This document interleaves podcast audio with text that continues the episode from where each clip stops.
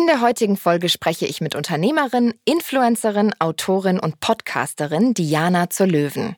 Auf ihren Social-Media-Kanälen setzt sie sich mit Themen wie Politik, der Klimakrise, Finanzen, aber auch Schönheitsidealen, dem weiblichen Körper oder mentaler Gesundheit auseinander. Sie hat es sich zur Aufgabe gemacht, Frauen zu supporten, egal in welchem Bereich. Wir sprechen in dieser Folge über Finanzen, über Anlagestrategien, über Gründerinnen, Business Angels und ihre persönlichen Ziele. Außerdem darüber, wie sie mit Hass und negativem Feedback im Netz umgeht und was sie persönlich antreibt. Ganz viel Spaß dabei.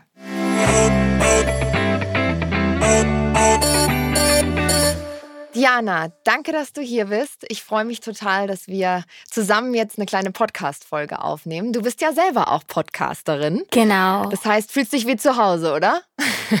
ja, ich muss sagen, für mich ist ja generell irgendwie Dinge mit dem Internet teilen schon seit über zehn Jahren so meine Passion, die ich dann auch zum Beruf machen konnte. Und deswegen, egal ob Audio, Video, bin bei allem am Start. Sehr schön. Wir quatschen heute über deine Karriere, dein eigenes Business, ähm, das, was du den ganzen Tag so machst. Und da freue ich mich total mehr drüber zu erfahren. Wir starten aber immer mit so einer kleinen Schnellfragerunde, um äh, dich besser kennenzulernen. Bist du ein Teamplayer oder ein Einzelkämpfer? Also ich würde sagen, schon ein Teamplayer. Gerade auch in meinem Job kann man zwar viel alleine machen, aber wenn man das richtige Team hat, dann geht es um einiges besser und macht auch viel mehr Spaß. Das stimmt, auf jeden Fall. Wer ist dein persönlicher Held, deine persönliche Heldin? Ich würde sagen, auf der einen Seite meine Mutter und dann gibt's aber auch so ein paar andere Frauen, die ich einfach total bewundernswert finde. Also so jemanden wie eine Ruth Bader Ginsburg, das war ja so eine der ersten ähm, sozusagen Richterinnen in den USA, die sich vor allem auch für Frauenrechte eingesetzt hat, aber auch in Deutschland ähm, zum Beispiel ganz viele Gründerinnen, äh, die ich auch sehr, sehr inspirierend finde. Was motiviert dich? Mich motiviert vor allem auch immer Neues zu lernen und auch eben mit meinen Inhalten, vor allem auch junge Frauen zu inspirieren, ein bisschen über den Tellerrand zu schauen und eben auch herauszufinden, zu was sie alles fähig sind. Was wäre deine Superkraft, wenn du eine hättest? Mm, ich glaube, ich bin schon super ehrgeizig. Ich weiß nicht, ob das eine Superkraft ist, aber ich glaube, das ist schon etwas, was mir sehr wichtig ist und ähm, was, glaube ich, mich auch ausmacht. Und bist du ein ähm, Kopfmensch oder ein Bauchmensch? Mm, also ich denke schon sehr viel über Dinge nach, aber am Ende lasse ich doch mein Bauchgefühl bei vielen Dingen entscheiden.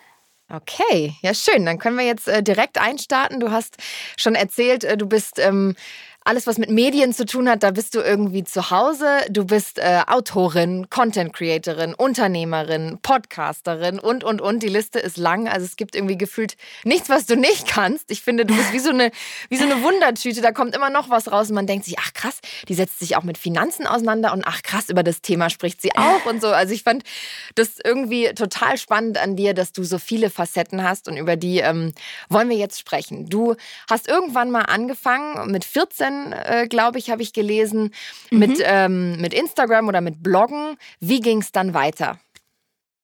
Ja, also als ich wirklich angefangen habe, das war echt so mit 14, da gab es so die ersten Fashion-Blogger und ich glaube, eine, die mich damals sehr inspiriert hat, war Tavi Gavinson, die spielt jetzt auch bei Gossip Girl oder da hat sie jetzt mitgespielt und das waren eben so die ersten Leute, die das Internet genutzt haben und dadurch auch quasi so berühmt geworden sind. Und das hat mich total inspiriert, einfach auch so zu Hause vom Dorf aus in meinem Kinderzimmer auch einfach meine Passion zu teilen. Damals war das sehr viel mit Mode und Beauty, weil ich aber irgendwie auch dachte, ja, ich bin irgendwie so ein junges Mädchen, das kann ich halt irgendwie so schminken oder mich anziehen und habe eben da ganz viel geteilt.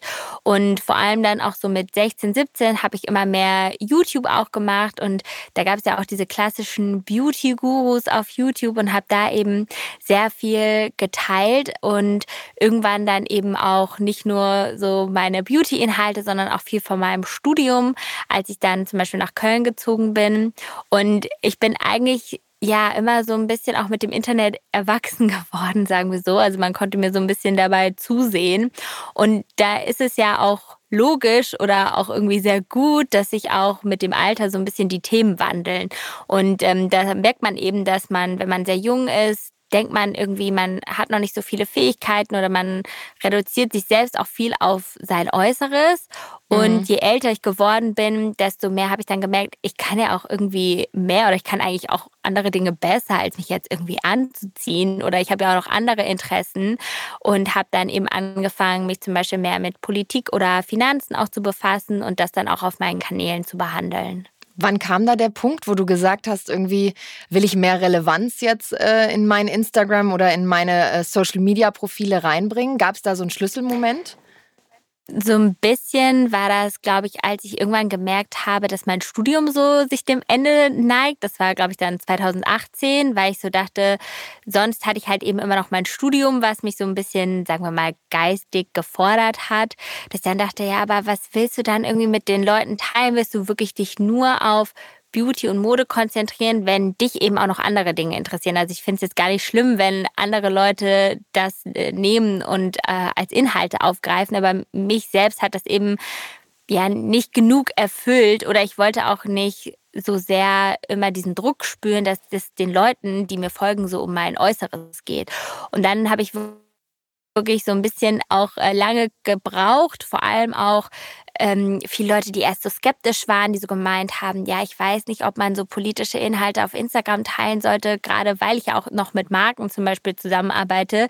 Da hieß es so am Anfang, ja, Marken, die wollen das gar nicht, wenn sich jemand so politisch äußert. Die finden das mhm. irgendwie gar nicht so cool, weil man soll ja irgendwie so das freundliche Mädchen von nebenan sein, was irgendwie einfach immer nett und positiv ist und äh, nicht mal Dinge kritisiert. Aber irgendwann hat mich das einfach auch schon ein bisschen frustriert, manche Dinge und auch manche Marken, mit denen ich dann, wo ich einfach gemerkt habe, da bin ich so ein bisschen rausgewachsen und hatte dann so eine kleine rebellische Phase, sagen wir so, und habe aber dann eben so den Mut gehabt, wirklich auch mehr über Politik und Finanzen zu reden.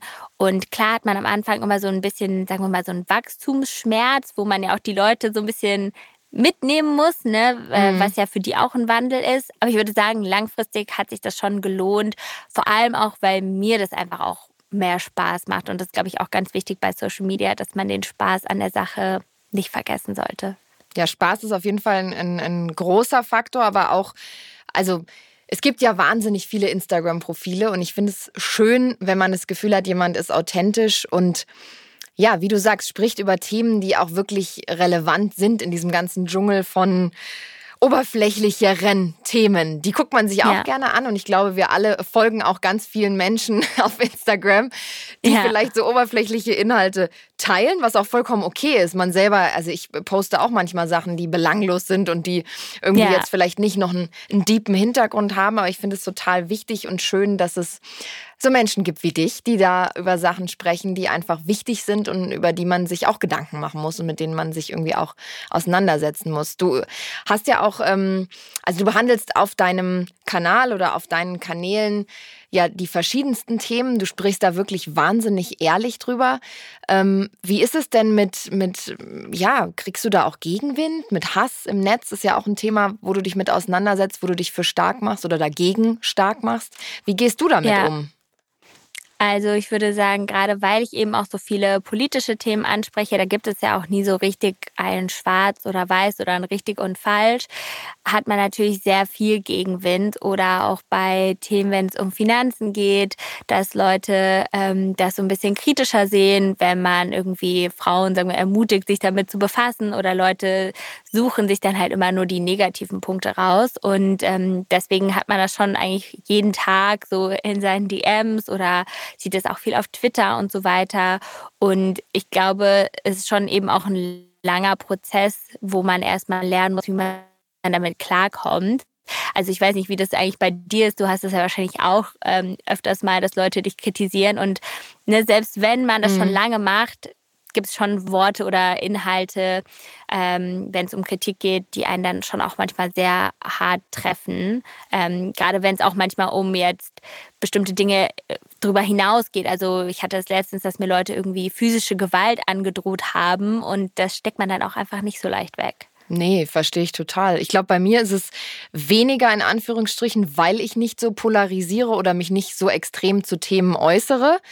Ähm, einfach auch durch meinen Job bedingt, glaube ich, weil man als Moderatorin ja, also ich glaube, ich bin da einfach nicht so frei vielleicht wie du, weil ich dann bei verschiedenen Formaten, als Moderatorin ist ja nie so wirklich die Haltung in der Form in, ja. in, der Sendung gefragt, sondern du, du moderierst das an. Natürlich weiß man, was für ein Typ du bist und wofür du stehst, aber in dem Moment kann ich, glaube ich, nicht so viel von mir zeigen. Und ich glaube, deswegen glücklicherweise werde ich jetzt nicht so extrem mit, mit solchen Nachrichten und sowas bombardiert, aber ich habe auch Phasen, wo ich zum Beispiel sage, ich gucke mir diese Direct Messages gar nicht an, weil ich da gar keine Lust drauf ja. habe, mir irgendwie eine Meinung anzuhören von irgendwelchen Leuten, die mich sowieso ja. nicht interessieren.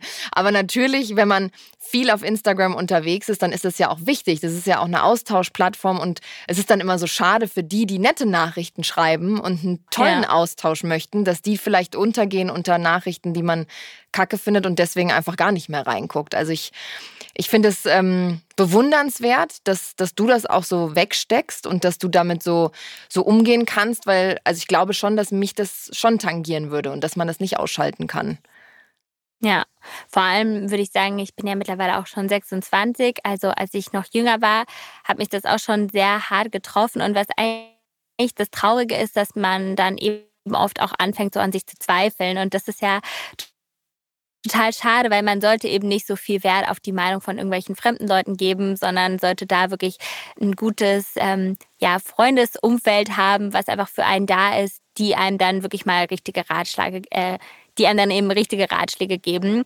Und ähm, das ist, glaube ich, ganz, ganz wichtig, dass man das um sich herum hat, wenn man eben auch viel auf Social Media teilt oder da auch viel anderen Meinungen ausgesetzt ist. Ja, und auch die Leute natürlich nah ranlässt. Bei dir ist es ja so, du, du teilst ja wahnsinnig viel, ob es um mentale Gesundheit geht oder ja. um äh, Masturbation oder um tausend Themen, die uns Frauen irgendwie ja. so beschäftigen. Auf der anderen Seite zum Beispiel dein Privatleben, jetzt äh, deine Beziehung oder deine Familie, glaube ich auch, die, die hältst du komplett raus. Wo ziehst du da die Grenze?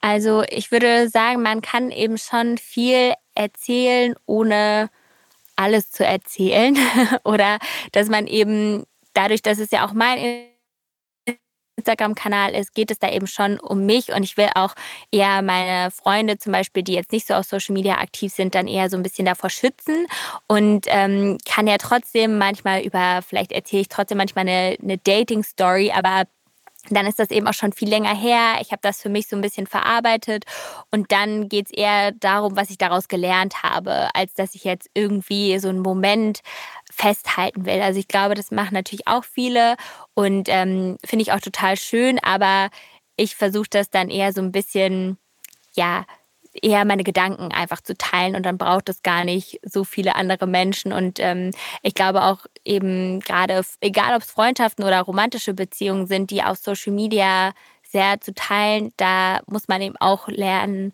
wie man gut damit umgehen kann, weil das kann auch eben sehr gefährlich sein, wenn das manchmal so ein bisschen verschwimmt. Ne? Was macht man jetzt, mm. weil man die Person mag oder was würde man vielleicht doch machen, weil das vielleicht ein paar mehr Likes gibt oder ein bisschen mehr Aufmerksamkeit? Ja, total. Ich halte meine äh, Beziehung auch komplett raus aus Social Media. Ja. Wo natürlich dann immer wieder gefragt wird, naja, aber wieso, hä, bist du, wieso postest du das denn nicht? Und den, den gibt's doch. Und dann klar taucht mal in der ja. Story eine Hand oder ein Arm oder ein Fuß auf. Aber ich finde es auch schön, diese Privatsphäre zu haben, weil man teilt so viel, man lässt die Leute an so viel irgendwie teilhaben und nimmt sie mit. Und ich finde dann so, so einen kleinen privaten Moment, sowas für sich noch zu haben, ist ja auch total schön. Irgendwie total. sollte man sich. Also auch bewahren. Also ist meine Meinung, aber ja. das macht natürlich auch jeder anders. Was war denn so dein, dein, dein Jobwunsch, als du vielleicht aus der Schule kamst? Du hast ja gesagt, du hast auch studiert, hast nebenbei so ein bisschen mit dem Bloggen und Influenzen angefangen. Hast du immer gesagt, das will ich irgendwann mal hauptberuflich machen? Das war ja damals noch gar nicht so dass man ja. das Gefühl hatte, man kann davon leben und irgendwie, ein, äh, das ist ein richtiger Job in Anführungsstrichen. Das hat sich ja jetzt erst in den letzten Jahren so extrem entwickelt, oder?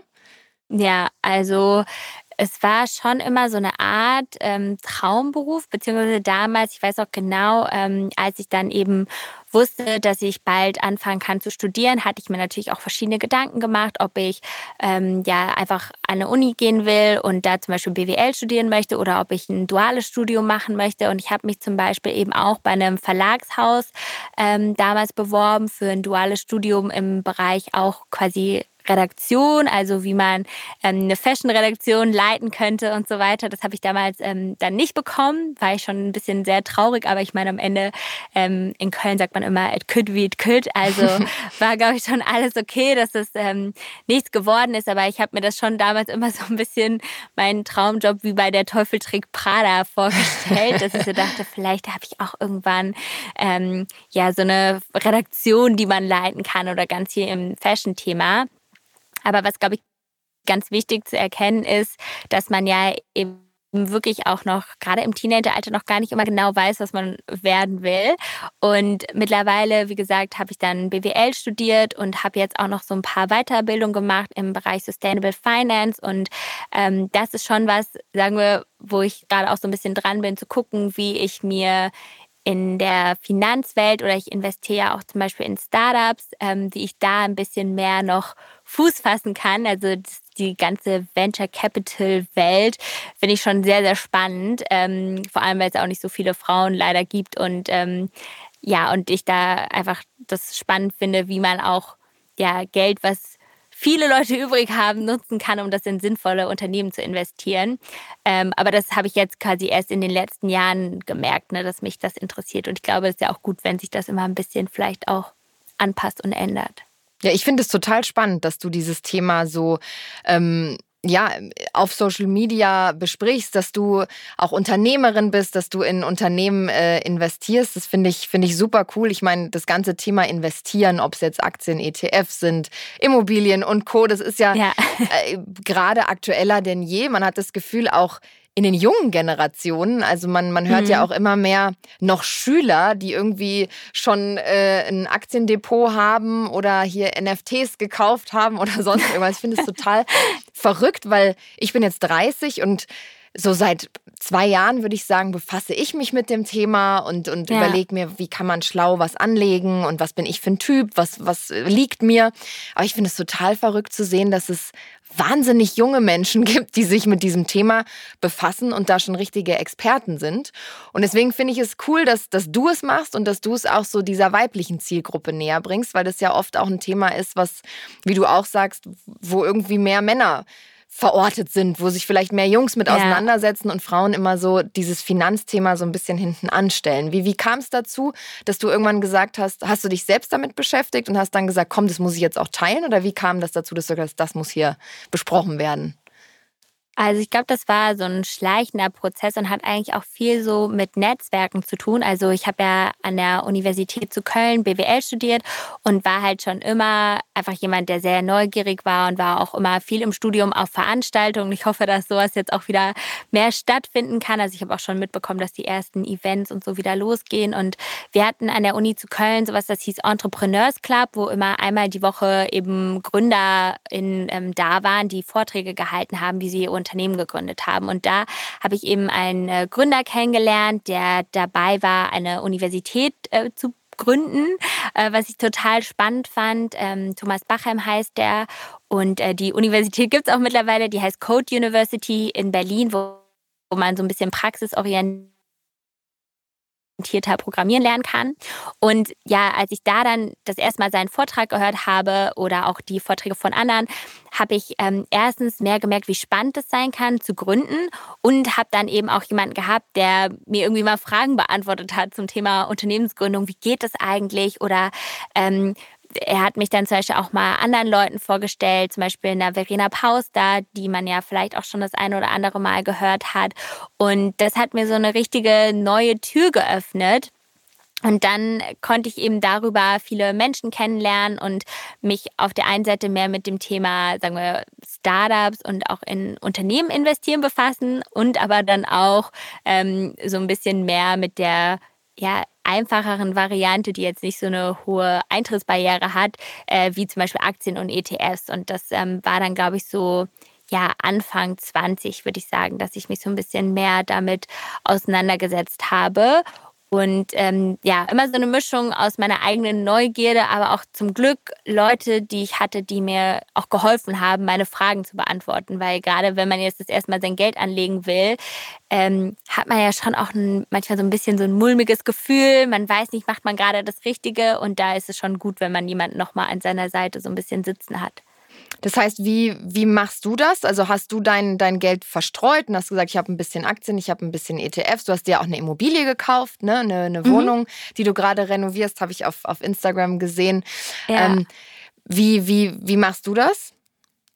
Also bei mir ist es so, dass ich ähm, ja das einfach so ein bisschen aufteile. Ähm, ich hatte ja auch zum Glück äh, die Chance, dass ich quasi ähm, ja, mich wirklich, glaube ich, mit 19 selbst finanzieren konnte, worauf ich auch echt sehr stolz bin. Also sonst hätten, ja, hätte ich mir manche Dinge eben auch nicht so ermöglichen können, weil jetzt meine Eltern zwar ganz gute Jobs hatten, aber die hätten mir jetzt mein Studium zum Beispiel nicht finanzieren können. Und äh, dann habe ich aber schon immer früh Geld zur Seite legen können und habe mir da eben auch so ein bisschen Gedanken gemacht, ja, wie viel von meinem Geld will ich jetzt eben investieren und wie viel brauche ich ja auch irgendwie jeden Monat und habe das jetzt so auch ein bisschen aufgeteilt, zum Beispiel meine Startup-Investition, das ist ja schon sehr, sehr risikoreich, also da würde ich jetzt auch niemanden so empfehlen, einfach in irgendein Unternehmen zu investieren, weil mhm. zum Beispiel das einfach sehr, sehr langfristig ist und ähm, also man macht schon, ich mache jetzt schon niedrigere Tickets, ähm, sagen wir, wo ich investiere, aber trotzdem sind das schon, ist das schon sehr viel Geld, äh, was ich da in die Hand nehme. Ähm, und dann braucht das manchmal halt zwei bis fünf Jahre, bis man vielleicht was zurückbekommt. Ähm, manchmal bekommt man ja auch gar nichts wieder, wenn das Unternehmen scheitert. Aber ich finde, das ist für mich zum Beispiel total spannend, weil ich ja eben weiß, ich habe trotzdem, auch selbst wenn ich einen Teil von meinem Geld anlege, sagen wir noch ein bisschen was übrig, was ich auch gerne an Gründerinnen geben will, die irgendwie tolle Ideen haben oder die Dinge so ein bisschen anders denken und besser machen. Und ähm, ja, habe zum Beispiel so mein erstes Investment, das war Fantasy. Ich weiß nicht, ob du schon mal davon gehört hast. Die machen so erotische Podcast, ne? Hörgeschichten ne? Oder Frauen. Hörgeschichten, ja, ja, ja genau. Quasi sowas, genau. Und jetzt habe ich aber zum Beispiel auch in Startup investiert, die digitalisieren Arztpraxen, also dass man diesen Anamnesebogen heißt das, dass man den mhm. nicht mehr am Papier ausfüllt oder mit einem Tablet, sondern dass man das über sein eigenes Smartphone machen kann und darüber bezahlen kann. Also es ist noch eine ganz andere Welt, aber mir macht es total viel Spaß, weil ich so eben auch ganz viel Neues lerne und auch eben merke, dass ich jetzt als Investorin den Gründerinnen, ähm, meistens sind ja auch viel noch Männer oder gemischte Teams, ähm, auch einen gewissen Mehrwert bieten kann. Und ähm, ja, mal sehen, wo das hingeht. Aber bis jetzt sieht eigentlich alles sehr gut aus, also von den Entscheidungen, die ich getroffen habe. Aber wie gesagt, das ist auch ähm, ja sehr, sehr risikoreich. Da ist es dann am Ende doch besser. Und so mache ich das eben auch mit dem meisten von meinem Geld, das lieber in ETF zu investieren oder vielleicht sich Gedanken zu machen, ob man eine Immobilie ähm, ja, haben möchte. Was, was empfiehlst du Leuten, die gerade so damit anfangen wollen oder einsteigen oder vielleicht auch sagen, so viel Geld habe ich gar nicht übrig auf dem Konto? Ja. Lohnt sich das überhaupt, jetzt damit irgendwie ETFs oder in, in Aktien zu investieren? Was, was empfiehlst du denen? Also man kann ja wirklich schon mit, ich glaube bei manchen Brokern sogar mit 5 Euro im Monat anfangen, einen ETF-Sparplan zu machen. Und ähm, ja, bei ETFs ist ja immer so, ich finde das immer eine ganz gute Beschreibung.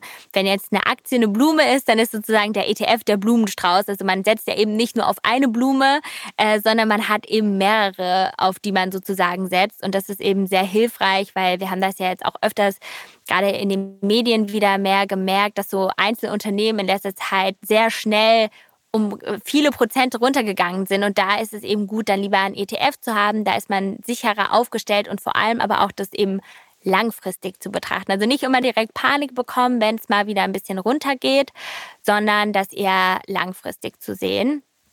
Und dann hilft einem das auch ähm, wirklich ja, das so Stück für Stück aufzubauen. Also man könnte wirklich mit 5 Euro anfangen und einfach einen ETF-Sparplan machen.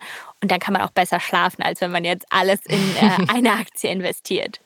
Was denkst du, warum ist es bei Frauen immer noch so ein Thema? Also ich glaube, es, es, kommt jetzt immer mehr, aber warum glaubst du, haben da Frauen vielleicht eher eine Hemmschwelle komischerweise als Männer oder befassen sich nicht so gerne mit dem Thema Finanzen und Anlegen und sowas? Ja, ich glaube, Frauen gehen da einfach so ein bisschen anders ran, würde ich vielleicht auch sagen. Also es gibt ja auch Studien, die sogar sagen, dass Frauen eigentlich besser investieren, weil sie eben auch Risiko averser sind oder ähm, jetzt nicht so viel zocken. Und ich glaube, das ist schon mal gut zu wissen, dass man eben nur wenn jetzt jemand sagt, er ähm, zockt irgendwie und macht voll viel mit Krypto und hier und da, heißt das auch nicht, dass man das irgendwie besser macht. Ich glaube, manchmal ähm, ist das Problem, dass wir es eigentlich nie so richtig in der Schule gelernt haben. Und dann denkt man immer, Aktien ist so voll die komplizierte Welt, wofür man auch irgendwie Finanzen studiert haben muss. Aber das stimmt gar nicht. Also auch in anderen Ländern ist das viel besser geregelt oder viel einfacher. Und ich würde mir einfach wünschen, dass man schon in der Schule so ein bisschen darüber lernt, weil ja. dann wäre das irgendwie was total Normales und Natürliches, wo man gesagt bekommt, ja, nimm doch einfach wirklich 100 Euro oder 50 Euro, die du im Monat übrig hast und leg die einfach ähm, eben mit einem ETF-Sparplan an. In anderen Ländern, wie gesagt, ist das viel normaler und in Deutschland sind es immer noch ganz wenig Menschen, die sich damit befassen. Und ich glaube, das ist wirklich so ein Problem, weil man das nie so richtig in der Schule gelernt hat. Und das finde ich so schade, weil ich glaube, viele Frauen haben total viel Potenzial, das gut zu machen und das gut selbst in die Hand zu nehmen, aber haben eben irgendwie Angst, weil sie es eben noch nie gelernt haben. Und dann ist es ja auch manchmal gefährlich, dass das viele dann zum Beispiel auch an ihren Partner abgeben. Ähm, und da ja, sollte man ja auch aufpassen, dass man sich eben nicht zu sehr finanziell abhängig macht. Ja, Nee, ich finde es total ein riesiges Problem, dass in der Schule solch, ja. man eigentlich nicht aufs wirkliche Leben vorbereitet wird. Also er fängt nee. schon mit Bewerbungsschreiben an. Wir haben Stimmt. im Gimmi nie gelernt, eine Bewerbung zu schreiben. Es klingt so banal, aber man ist dann irgendwie fertig und will sich für ein Praktikum bewerben und denkt so, wie baue ich denn das jetzt eigentlich auf? So oder Stimmt. Versicherungen. Wer beschäftigt sich damit, wenn er irgendwie 18 ist? Ich habe immer, glaube ich, bis ich weiß ich nicht, wie alt war, gedacht, ich bin ja eh über meine Eltern versichert, aber ist man halt irgendwann auch nicht mehr muss sich damit auseinandersetzen, ja. wieso lernt man das nicht in der Schule? Und genauso finde ich auch das Thema Finanzen, Aktien, das ist immer so ein, oh mein Gott, ich habe keine Ahnung davon, ich weiß nicht, ist mir zu unsicher. Wenn man sich da mal ein bisschen reinliest, dann merkt man, nee, ist eigentlich äh, total cool und ja. macht so viel Sinn, aber man wird da irgendwie nicht rangeführt, sehe ich genauso wie du. Das ist irgendwie, ja, an alle Schulen da draußen, bitte ändert das. ja. Ähm, du hast auch einen Podcast, wo es um Finanzen und Anlagestrategien geht. Du hast aber auch ein eigenes Unternehmen gegründet. Erzähl uns bitte mehr über Relationship. Genau, das war eigentlich so ein bisschen ein Corona-Projekt, ähm, weil ich eben gemerkt habe, dass ich immer mit meinen Freundinnen manchmal viel über ne, intimere Themen geredet habe. Ich meine, es ist ja auch gut, wenn man sich mit Freundinnen austauscht und ähm, wir haben es ja eben schon besprochen, dass ich äh, zum Beispiel auch bei Fantasy geht es ja um erotische Hörgeschichten und äh, Masturbation, dass ich da mittlerweile relativ offen drüber reden kann oder auch mit meinen Freundinnen eben viel drüber rede. Und dann dachte ich aber bei manchen Themen, wie zum Beispiel auch Endometriose oder ja, so viele Dinge eigentlich, ähm, dass viele von meinen Freundinnen davon noch nie gehört haben. Also vor zwei Jahren habe ich das sozusagen gegründet und ähm, habe dann gemerkt, hä, wie meine Freundinnen haben noch nie von Endometriose gehört, aber jede zehnte Frau ist davon betroffen oder Viele wissen nicht, wie sie mit ihrem Partner oder ihrer Partnerin offen über ihre sexuellen Bedürfnisse reden können. Und dann haben wir eben angefangen mit einem Buch, äh, was so ein bisschen ein Ratgeber ist über den weiblichen Körper. Wir haben da auch eben mit Gynäkologinnen zusammengearbeitet oder auch mit anderen Influencerinnen, zum Beispiel auch mit Anna Wilken, die ja eben auch von Endometriose betroffen ist. Oder meine Freundin Alexa hat darüber geschrieben, wie es für sie war, als sie gemerkt hat, dass sie auf Frauen steht. Ähm, und solche Themen haben wir eben in dem Buch behandelt. Und das war sozusagen der, das erste Projekt. Und es ist immer noch total schön zu lesen, wie ja, wie wichtig das doch ist, dass man einfach mal so ein Buch aufschlagen kann, wo man auch viele Fragen nochmal ja aus der persönlichen Sicht von anderen ähm, erklärt bekommt und auch so ein bisschen merkt, ähm, dass vieles normal ist, was man fühlt. Aber wenn man irgendwie ganz oft über bestimmte Dinge nicht spricht, dann denkt man immer, ähm, das soll so sein oder das ist irgendwie ähm, ja nicht, also man duldet es irgendwie, aber je mehr man sich einfach informiert, desto mehr merkt man auch, gerade wenn es jetzt um intime Themen geht, dass es ja da auch am wichtigsten ist, dass äh, man selbst sich damit wohlfühlt. Und das war so ein bisschen die Kernbotschaft. Und mittlerweile haben wir das eben auch ausgeweitet, haben dann eben auch ähm, ja, mehr Themen, die auch zum Beispiel die persönliche Weiterentwicklung betreffen, ähm, mit aufgenommen. Also haben zum Beispiel auch Lebenslaufvorlagen äh, tatsächlich oder einen äh, Finanzratgeber, den haben wir mit Finanzus geschrieben, weil wir eben wollen, dass ähm, ja, Frauen sich nicht nur in ihrem Körper wohlfühlen, sondern auch eben lernen, wie sie ähm, das nach außen tragen können und dann das eben vielleicht auch schaffen, äh, sich für ihren Traumjob zu bewerben oder eben auch ähm, finanziell unabhängig werden können. Cool, also du setzt dich auf ganzer Linie für Frauen ein. ja. Wo, woher kommt dieses, dieses Bedürfnis oder dieser, ja, diese, das in dir? Ist es aus deiner Familie? Hat dich deine Mama extrem geprägt? Wo, woher kommt das? Ich glaube, eigentlich war das eher aus so einer Not heraus, weil ich selber immer bei manchen Themen keine Informationen gefunden habe oder mich selbst auch unsicher gefühlt habe.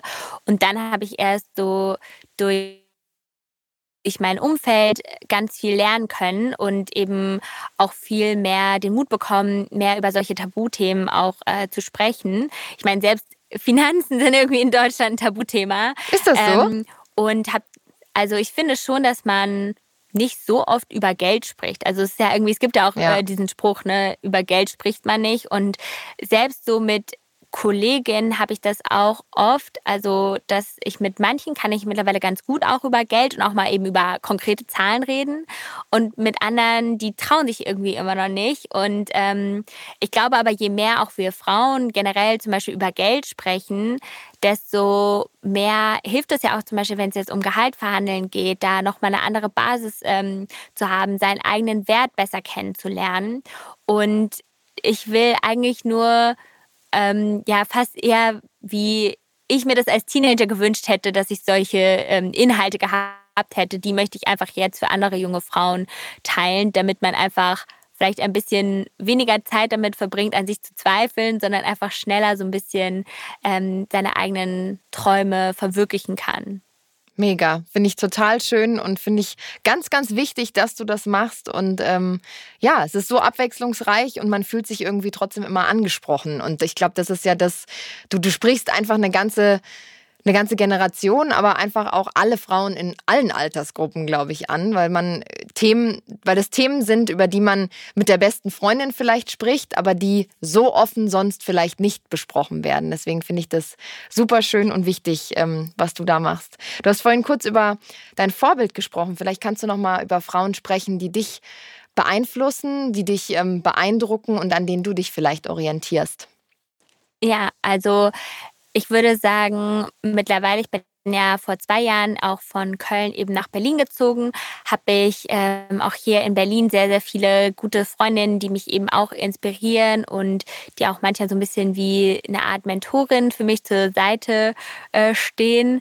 Und ähm, da würde ich schon sagen, dass ich eben vor allem sehr viele Gründerin äh, sehr inspirierend finde, wie eine Lea Sophie Kramer oder eben eine Verena Pauster, ähm, die ja zum Beispiel auch ähm, nicht nur gegründet hat, sondern mittlerweile zum Beispiel auch in Startups investiert. Und ähm, da ist zum Beispiel auch so, was mich total gefreut hat, dass ich in ein Startup äh, früh investiert habe und ähm, konnte dann in der nächsten Runde sozusagen auch Verena als Business Angel empfehlen, was eben total toll ist, dass eben dieses Unternehmen, wo sonst nur Männer investiert sind, jetzt zwei weibliche Business Angel hat. ähm, also ne, man unterstützt ja dann eben auch einander. Und ähm, zum Beispiel auch meine Freundin Christina Lunz, die macht feministische Außenpolitik. Das hört sich für viele auch erstmal so an, what the fuck ist das? Aber ähm, das finde ich auch ganz toll, dass sie schon seit Jahren dieses Thema so voranträgt. Und ähm, da lohnt es sich einfach, also mittlerweile steht sogar auch im Koalitionsvertrag, äh, dass feministische Außenpolitik wichtig ist. Und eigentlich geht es ja auch nur so ein bisschen darum, dass man ja ich meine, wir haben ja schon patriarchale Strukturen in der Welt, dass man ähm, auch mit Hilfe von einer ja, gleichgestellteren Außenpolitik ähm, mehr Gerechtigkeit und auch mehr Frieden schaffen kann. Und ich glaube wirklich bei ganz vielen Themen, auf der Welt, die wir haben, egal ob es jetzt ähm, wirtschaftliche Themen sind oder politische Themen, wenn da einfach mehr Gleichberechtigung herrschen würde. Ich glaube, dann würden auch manche Debatten oder manche Dinge ganz anders gestaltet werden. Und deswegen finde ich das so wichtig, dass es einfach so viele Frauen gibt, die sich einfach für Gleichberechtigung einsetzen und auch dafür eben einsetzen, dass Frauen schon von Anfang an die gleichen Chancen haben. Ne? Also manchmal fängt es ja mhm. auch wirklich da an. Ähm, es gibt ja auch Statistiken, dass zum Beispiel LehrerInnen Jungs in Mathe automatisch irgendwie besser behandeln oder denen mehr in Mathe Mut geben und bei Mädchen würde man irgendwie andere Fähigkeiten leichter fördern. Und ähm, das ist natürlich schon immer in uns drin und da ist es wichtig, dass wir da immer mal so ein bisschen drauf gucken, damit eben auch ganz viele junge Mädchen sich mehr zum Beispiel mit äh, Finanzen befassen, weil sie dazu auch schon in jungen Jahren motiviert, äh, motiviert wurden und nicht nur äh, zu vielleicht anderen Themen. Ja, Nee, finde ich total spannend und man, man überdenkt ganz oft diese, diese Prozesse nicht nochmal und sagt sich so, ja, es ist halt so. Mädchen sind halt gut in Französisch und in Deutsch. Ja. Aber ich war zum Beispiel, also ich war wirklich nie gut in Mathe und in Naturwissenschaften. Ich war da so ein, so ein klassischer Fall. Aber man hat dann immer eher komisch drauf geguckt, wenn ein Mädchen gesagt hat, naja, ich bin saugut in Mathe und in Physik. Dann hat man gedacht, was ist denn das? Ja. So, hä, wieso ist die denn da gut drin? Aber es stimmt, total interessant, dass du das mal so sagst. Habe ich noch nie drüber nachgedacht. Also wichtig, dass wir Frauen uns gegenseitig heben, unterstützen, supporten. Da bin ich ganz bei dir. Wo siehst du dich denn in ein paar Jahren? Wo willst du hin? Was steht so beruflich noch in deiner, auf deiner Zielliste? Ja, also ich hoffe eigentlich, dass ich ja in ein paar Jahren auf der einen Seite schon immer noch ähm, viel auf den sozialen Medien unterwegs sein werde, aber auch eher, weil ich das ja schon irgendwie fast immer mache oder seitdem ich eben Teenager bin und mir das auch gar nicht mehr vorstellen könnte ohne. Aber ich möchte eben schon auch noch andere berufliche Dinge eben mehr machen. Also gerade wenn es um das Thema Investieren geht, ähm, da bin ich jetzt gerade so ein bisschen am gucken, dadurch, dass ich das ja aktuell mit meinem eigenen Budget mache, ob ich da irgendwie Support finde, dass ich zum Beispiel da auch eben nochmal bei anderen Unternehmen ein bisschen mehr mit lernen kann.